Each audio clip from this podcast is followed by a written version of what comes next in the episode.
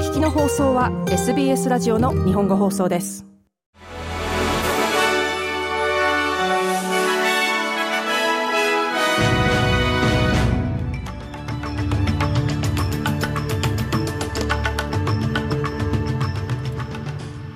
11月27日月曜日 SBS 日本語放送ニュースフラッシュをシドニーから大場恵美がお届けします。イスラエルとハマスの間で合意された停戦が最後の24時間を迎え、イスラエルはアメリカなどの同盟国をはじめ、人質の家族からも戦闘休止の延長を求める圧力が高まっています。イスラエルは攻撃を永続的に停止させるという提案には否定的な一方で、イスラエルの人質を10人解放するごとに停戦を1日延長させるという構想を明らかにしています。一方、ハマス側は停戦を2日から4日延長する意向を示しています。停戦3日目となる27日、ハマスから解放された13人のイスラエル人と、イスラエル側から解放された39人のパレスチナ人のメディカルチェックが続く中、家族からは歓迎の声が相次いでいます。このほど解放されたイスラエル人には、深刻なネグレクトに見舞われ、集中治療室に運ばれた84歳の女性や、ハマスが両親を殺害するのを目撃した4歳のアメリカ系イスラエル人の少女などが含まれています。またヘブロン近郊ではイスラエルの刑務所から解放されたパレスチナ人ティーネイジャーの一人、ハリル・ザマネさんが家族との再会を果たしています。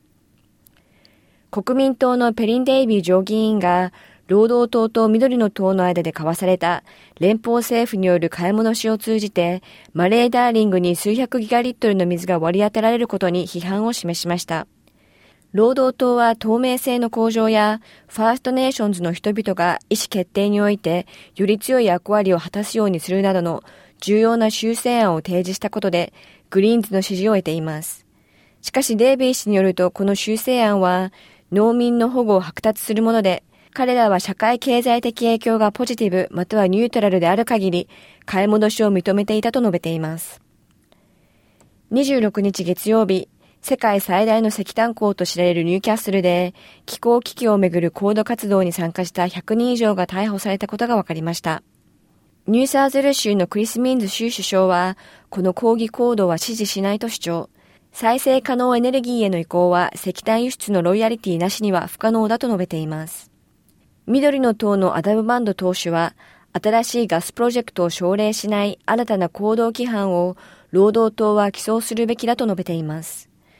グリーンズは現在の行動規範は企業による新規のガスプロジェクトを奨励しているとして、これを認めない方向で準備を進めています。無期限の収容は違法としてこのほど釈放された移民に対し、新たなビザ条件が導入される見込みです。政府はこのほどさらに45人を釈放し、この違法決定によって解放された移民は138人となりました。16日に議会を通過した法案では、夜間外出禁止令や監視装置の着用などが盛り込まれていましたが、本日提出された修正案は、未成年者や社会的弱者と一緒に働くことや、学校や保育所に近づくことを犯罪とする、踏み込んだものとなっています。以上11月27日のニュースフラッシュでした。なお、さらに毎日のニュースをお聞きになりたい方は、SBS 日本語放送ポッドキャストをフォローするか、sbs.com.au スラッシュジャパニーズをご覧ください。